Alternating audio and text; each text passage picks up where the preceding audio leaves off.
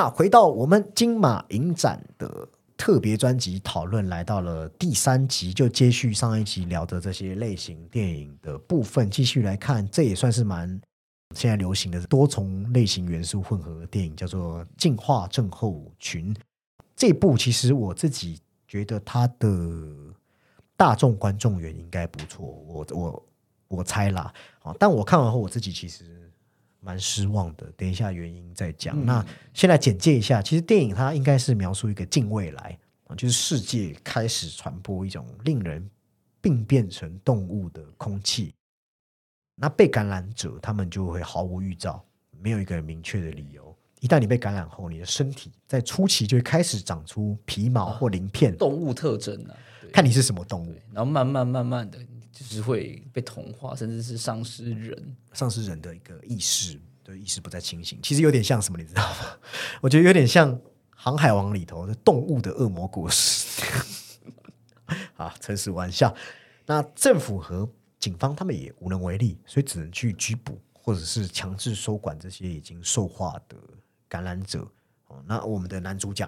也是男主角的妈妈，也是受害受害者那同时，其实为了这个早已不认识他们的妈妈，他的爸爸依然是一个十分爱妻子的好丈夫，愿意为了老婆，无论他被转到多远的收容所，他都执意要带着儿子搬迁到那里。那对于儿子来说，青春期懵懵懂懂的年纪，在这样的心灵下去看到母亲受化的模样，带给他的伤害，还必须去理解这样的一个不同于我们人类的生态圈。而且后面在他身上竟然也慢慢发生了他最不希望看到的变异了，开始变异了。嗯，难逃兽化的他要怎么去接受这个人与兽的转变，以及我们经常在讲的嘛，对不同的群体下要怎么带有同理心的理解啊？当然很明显，导演实际上一来是要以身体变化与环新环境的对话来借喻青春期的一种成长阵痛；二来他也是要把目光。探向诶环保、保护自然生态等议题，哦，有点像是宫崎骏的《魔法公主》的感觉哦。但为什么我要特别提起宫崎骏？又来了，因为对我来说，我认为宫老爷子对自然的观念看法，就两个世界的互通有无，其实比较能接近我对生命观察的观念。我直白说，我就认为进化症候群他把这样的哲思做的有点煽情。就他没有真正去改变以人类为中心的立场，这也是我之前呼吁的。其实所谓的生态学，不该只是去诉说说人类在与其他自然对立的情况下与其调和和共存的这件事而已。哦啊，当然我不是说要完全改改以完全用自然的角度来思考，因为这毕竟也不可能做到。而是说，你不觉得每次就是人类和自然的夹缝中？常常会差出那种认为人类和自然能够被等价交换的一种诡异的自然观，或是人类会很傲慢的去决定自然该怎么样，去落到一种哦，我们应该要爱护自然的口号。我觉得这就是这部片的一个问题。我即便中间真的一度感觉可以有抽象化的一种更多探讨，对，他把这个问题或是重心又往回丢到可能这个家庭上，对。就是他最后落脚还是就是，即使他大费周折，还是回到一个很简易的叙事常见的结尾，比较通俗。对，然后虽然我知道，因为这场我看完我没有参加映后会，因为我赶着赶着搭车。哦，鸡哥有跟我说，导演好像有说他尝试要做一种放慢步调的类型尝试。对他，呃，因为导演自己是有提到，就是与其说他不是在在回应现代当代的。类型类型片，它比较像是在致敬，嗯，对他可能要致敬可能八零九年代的一些类型片，他觉得现在的一些，呃，他说现在的这些片型的速度太快太假，所以他一开始他是后面啦，他好像也有提到说他给演员开的一些片单，好像也有包括那个柯南堡的那个变影人，嗯。等啊，但我觉得慢哦，所谓的慢哦，它应该是要放在比较沉浸式，对，而且我。其实没有感受它的真正的所谓的慢。有啦，如果你跟现代的啊对类型电影比的话，但是你对他他的啊，你这样说也说得通。他的慢是是是 对我变成我在帮他开脱，奇对怪。对，但那个真正的这个所谓影响的慢，好像又不全然。对我补充一点，他有提到他有一个表达的点是，呃，对于里面的那个男孩子嘛，最后是成为狗或狼，是取决于它有没有回归野生或是社会化的。因为这个东西，就是因为他认为狼跟狗其实没有一个明确的界定。嗯但这是人类在界定。对，他是他是给予这样的解释啊。对我是重述他的话。对啦，所以我还是希望他的慢哦是要着力在试点的转换啊，而不是又着力在又是以人为出发点，哦或者是好啊，你要把青春期的线来凸显电影的这个主题，我我觉得很 OK。但是但是你凸显的方式是它里面的同学，我觉得一个比一个样板。哦，对对对，这个也是我蛮比较受呃，就是比较难受的地方。远景也是啊，对，然后甚至是那个那个谁，就是有一个很重要的那个女同学，那为什么她要给予那样子的身份设定？对，就是它变成一个比她较工具化的女性没有那个身份设定，好像也可以吧，并不是要有那样子的身份设定才可以，就是才可以有包容，才可以有相同的可能性。因为它就是工具啊，它要拿来确认男主角的人类意识有没有在转化，而且他不是你刚刚说的那个很重要的角色，他不是要强调他的过动症和好像素食主义又很生硬，就是你会觉得那个东西其实他好像拿掉，好像也是就很像你觉得台词缺这句，好，我要写这句台词的，给我一个这样的感觉。所以最后他所谓的放慢步调，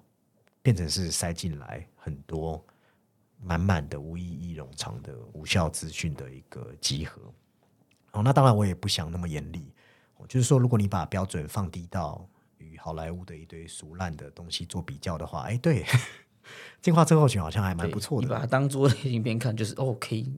而且他确实是去对抗好莱坞的一些写法啦，他去反写很多好莱坞的科幻电影，因为里面也有很多独立电影的拍摄方法，比方一些手持镜头的，就运用了很多在里面，而且他也抹去了一般这种电影要的反派。其实这部电影是没有一个具体的敌人，反而是很多那种无事件的情节，希望围绕在这对父子，然后缓缓告诉你说，他们需要对抗的其实只有人到兽的一个克服的过程，包含你不得不去接受、不得不去克服的两个维度的跳跃。它有一个所谓的克服的点，不只是社会的观感，还有他们自己的观感，因为这其实在里面它表现的很足了。但这有一点就是这两个维度的跳跃，还是我觉得比较可惜的地方。就是 OK，你这两个维度的跨越，你看到这个父与子的情绪其实对的，他们两个情绪是让你可以接受的，因为里面有足够多的地方来铺垫这些。但是影片的讨论方向其实始终不变，都是全都是人类应该怎么看，人类应该怎么想。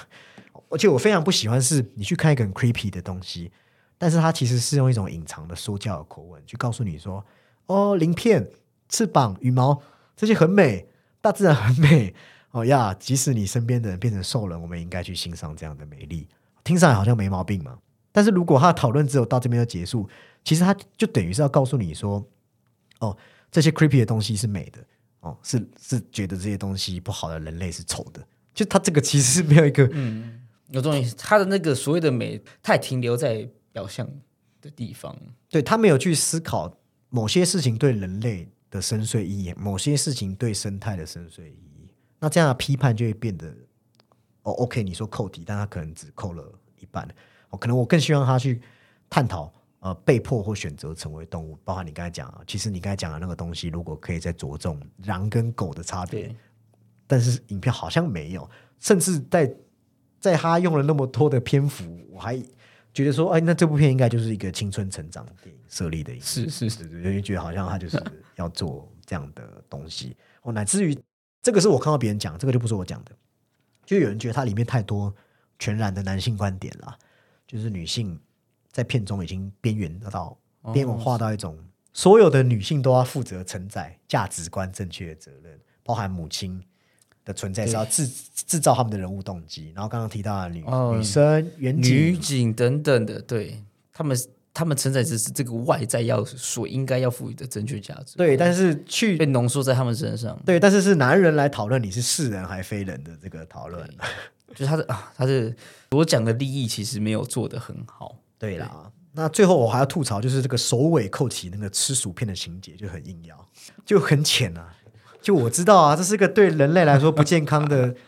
加工食品啊。但是那那人类如果都吃纯天然的东西，对，要怎么去处理这个生活？这其实中间是有很多，就是就是我们之前也有讨论过，就是食物这个有时候它当然是有全然的这一种生理上或是正常的营养摄取，但有时候你就是需要一点心理上的，嗯，对。那还有就是，我知道很多人觉得哇，男主角秀色可餐，很帅气哦。呃，这为了这部片卖了很多肉，但我觉得他的演技就是蛮可怕的，就一直太一昧去强调某种状态，反而会让我觉得，像你的哦，你说他只有一个一个一个零跟一而已，他没有中间的一个刻度。而且我那时候我我提前离席，然后我在走廊上我遇到他，我就觉得好像走廊上遇到他的那个给我的人性温度还更多。好了，这个玩笑他在走廊上，如果是片中的状态，我觉得你要跑。对，但是他如果能够从走廊上我遇到他，嗯然后过渡到一个状态，对啊，我懂你那个意思。好，那再来也聊一部，它也算是类型电影吧，就是那个《欢迎来到极乐世界》哇。那这部片是大卫·柯南堡儿子的一个电影，嗯只是很多人就是讲到大卫·柯南堡儿子，就觉得好像他的火候跟功力跟父亲。就是其实有太多影子吧，对，那这个故事其实它就是一个概念一样，很猛，高概念没错对，，很很吸引人。就是如果你今天犯错，你可以克隆出一个跟你长得一模一样的人，然后他代替你受罪。那这样的情况下，这个世界会发生什么事？那我觉得我那时候跟鸡哥聊电影，其实有一段就是我们以为的四点转换，结果最后，诶，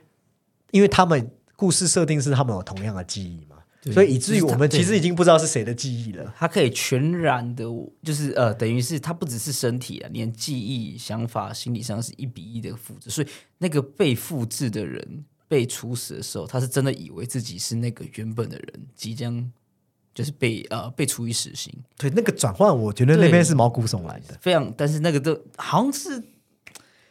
这部片少数的，你知道，还就是可圈可点之处。而且我我觉得他好像还是有一些蛮拖沓的地方。嗯，对，他有些进入光影非常意识的的东西，他好像给了不止一场的样子。对，你说他进入到光与意识的镜头，可能拍的还算到位，对，对，是没错的。但是他真正恐怖的是，他一直强调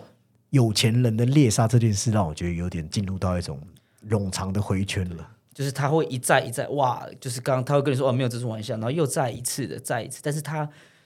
没有一个太多的呃，你说这个承载的是他要诉说的议题意义，或是说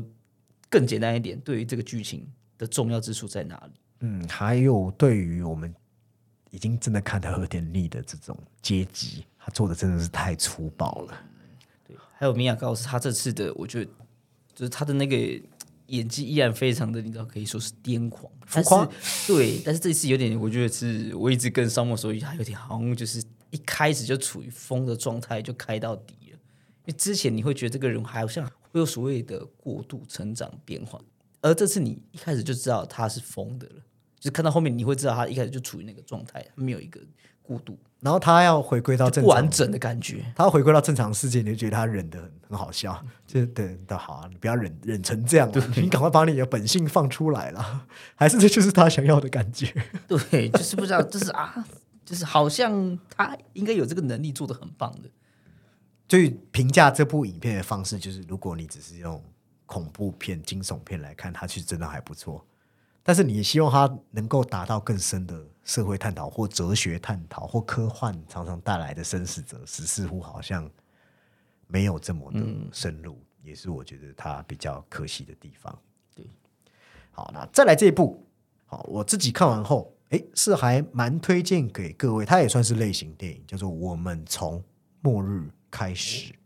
那而且它最近好像也即将要上映了。哦，我一开始的确哦就只是冲着这个 Jodie Comer 去的啊，一直以来我都觉得她蛮漂亮的。她有一种，哦，之前有跟鸡哥聊过那个最后的决斗候，她有一种古典气质，但是又融合现代女性的韵味。哦，但先前一直缺少一个适合她的一个完美的剧本。哦，那这次我觉得我们从末日开始，好像仿佛就是要为她设置为他量身打造了一个算是颇出色的剧本，也让我觉得他有机会，他的名字可能会出现在明年的一些奖项上面，不知道了，我猜的。好好，那一样，因为鸡哥也没有看过，所以我来帮嘿，鸡哥还有各位来稍稍来介绍一下他的故事是在讲什么啊？他的故事其实也很简单，他讲一个面临临盆即将要生产的母亲，她却她却在独自在家羊水破裂时，诶，羊水破裂的同时，顿时还天有异象，天崩地裂。其实没有天崩地裂那么夸张啊，就是英国的洪灾，英国连日的大雨，让这整个国家都陷入了瘫痪，停电的停电啊、没没物资的没物资，街道毁灭的毁灭，陷入了一个短暂的末日般的境况。而后逃亡的他们，因为她和她老公又得面对哦与男方家人的一种生离死别，又面对之后与老公走散之后，身为一个女性，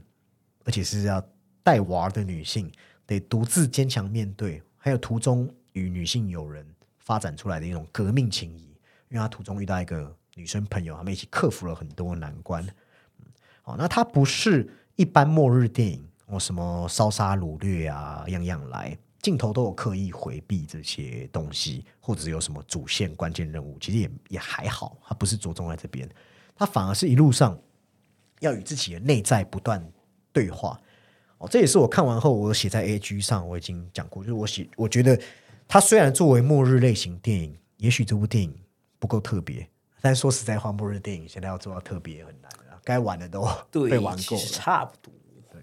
就你可能会觉得它不足以在一个已有成千上部的类型中留下一个真的让你觉得强而有力的印象，但是它却给了我们的大女主就是 Jodie Comer 一个很有说服力的表演演出。哦，同时其实它不是只是在讲世界末日的孤独心境，它更是借此延伸来讲一个女人成为母亲后，诶，那个女生成为母亲，也好像一个原本身份的死亡，也是一种末日啊。然后进入到一个全新的身份，我刚这样想说，是对有些人来说，有有这个身份相当于末日。哦，你说基哥如果有一天你变老爸，就是 世界末日。哦，那也就是我们常来讲的这个全新的身份，你也可以说是一个伟大的母亲。哦，那如果你用这样的思想来看这部电影，就很有意思了。因为胎儿即将出生，羊水破裂，诶，羊水破裂刚好灾难性的洪灾吞灭伦敦，这个是不是就有连接？所以它其实也是关于母性现实带来焦虑的一个隐喻，然后描绘在一个最极端可怕的情况下，某种女性族群的焦虑被推往到一个极致的临界点，所以电影才要回避我刚刚讲的很多末日类型电影的常规套路，才可以避免末日片一种情感上的泛滥或是做作，反而是很用心，真的是蛮用心啊，然后去聚焦回母性。而且是母性那种，不是只有就是不不不在于理性，而是那种直女生直觉上的情感，然后很成功的少了很多套路元素，却反而增添这部作品的一个情感力量。哦，那唯一真的是唯一比较可惜、遗憾的是，女主角外的几名配角其实很多都是一维化的，就有点可惜。他们存在好像就是为了这大女主给她一些表演空间，所以也是偏工具类型，对，包含去引出他的背景故事啊，还有大家看了会觉得哇很惊艳，就像有 Cumberbatch 来客串，但是他的角色也是一闪而过的那样的角色而已。但他是这部电影的一个有参与背后的制作。制作，嗯，但如果啦，你如果把影片就是视为一个一名哦，就是一名母亲的内在世界崩塌，再到修复的过程，好像又可以理解这样的操作。那这部片还有一个小彩蛋，就是在这里面，除了妈妈的新生儿之外，几乎每个人都是匿名的。演到那个演员职员表，其实只显示了 Jodie Comer 他们的角色是女人，其实也是似乎暗示说，这可能是他们之中每一个女母亲女性会面对的故事，或者是在每一个末日情境下，我们这些无名氏要去守都护的。不重对那个名字，因为唯一有名字的是婴儿，只有新生儿有名字，所以我觉得这也是电影对后代的一种守护信念的一种姿态。所以我就很喜欢这部片有这种人性化的这种感觉，还有很细腻，你静下心来才能感受到的东西。哦，那他最近也也要上映了，大家可以到时候去看看，去体会 Jodi Comer 的演技，还有这种末日情感对应到母性情感的发挥，其实是真的蛮好看的一支影片。那这一集，因为我们需要，呃，我们希望可以把哦比较偏类型的电影都聚在一起聊，所以这就是这一集的最后一 part 我们要聊的是一支，它应该算是短片的规格，三十一分钟而已，然后也是阿莫多瓦的最新作品，叫做《荒漠断背情》。哦那我那时候就跟鸡哥开玩笑说，就是阿莫多瓦的断背山。没错，甚至还有一点，你就看起来有点全三季。全三季都出来了。哦，那我们本来就知道嘛，我们之前节目已经聊过很多次阿莫多啊，他本来就是一个有以通俗题材还有这种猎奇之情。当然，他的通俗题材背后常常会除了是讲同志的呃深入内心心理状态之外，也会连接到往往可能和西班牙当地的一些历史有一些呼应。比方之前平行母亲，对，就对这个过去与现在有做了一个很精妙的结合。哦但这是荒漠断背情，就我们不用思考的这么复杂哦，它比较像是西西部类型，却里面运用了很多哦，去婉转我们说的西部类型，好像男子都要很有气概、很对阳刚，没错，像什么克林伊斯威特，嗯对对对，他好像要做哦。我那时候出电影院跟鸡哥讲了一个蛮好笑的，我说因为在同志片型中好像很少这种类型，所以他得来做一下。嗯，那就做了很多。我觉得一来他鲜艳的配色还是一样，嗯，还是一样精湛。然后还有一些很直白，会让你看了觉得非常有意思的、有意思的一种、嗯、对话，还有权力关系的一种转换。哦，那把一个诶一个警长寻凶办案，诶结果面对的穿越沙漠而来是他二十五年不见的旧爱，诶他然后好死不死去杀人的又是这个旧爱爱的儿的儿子，对，那他不免会在这个过程中，你知道，就是觉得他此行是为了救子而来，嗯，那这之间的这种情感拔河啊，对，他当然会说不是不是，他们是为了就是过往的这个，那你觉得是还是不是？对我那时候就很想问鸡哥说：“哎，鸡哥你怎么去看这阿莫多瓦的？他他有想要再再做更更深入的表达吗？我就这两点，我觉得其实他好像是检举的，因为他其实没有必要开那一枪，嗯，但他开那一枪，就是他的动机是相相对是明显的。你说他是没有感情的嘛？他也未必没有，不然他不必留下来。嗯，对，其实这就回到我们一直讲的，男性在面对情感的状态，往往是受制于外界阳刚之气的压力，所以会造成很多东西是没办法断然的去做出一种选择，所以最后他只能迂回的把自己藏在某种的心理状态里面。好，那其实大家去看这部片的时候，就保持一种放松的心境就可以了，因为它是个很好入口的故事。对就是因为它的时长或是它的那个剧情，相对的，你知道，也也是属于在一个轻快的对，还有节奏中。还有就是，我们如果啦，如果你也是喜欢按摩的话，也有很多它风格化、作者性的一种操作手法，都可以在里面看到一些熟人的元素。好，那整体来说，我自己看完之后还算蛮喜欢的，所以这边也是推荐给哦喜欢同志题材，然后又是西部类型 或是阿莫多多瓦的粉丝，这是对当然的。阿莫多瓦粉丝早就在这金马影展可能就已经看完了哦。好，那这就是我们这一趴对于金马影展这次类型电影的讨论。那来到下一集，我们则会再聚焦回一些诶带有个人作者风格的电影。好，那也期待听众继续锁定我们节目，我们大概还会再推出。诶，第四集、第五集、第六集不知道啊，总之就是把我们这次在金马影展看到的，尽量尽力用心的聊聊给各位。好，那本期节目在这边告一段落，拜拜。哎。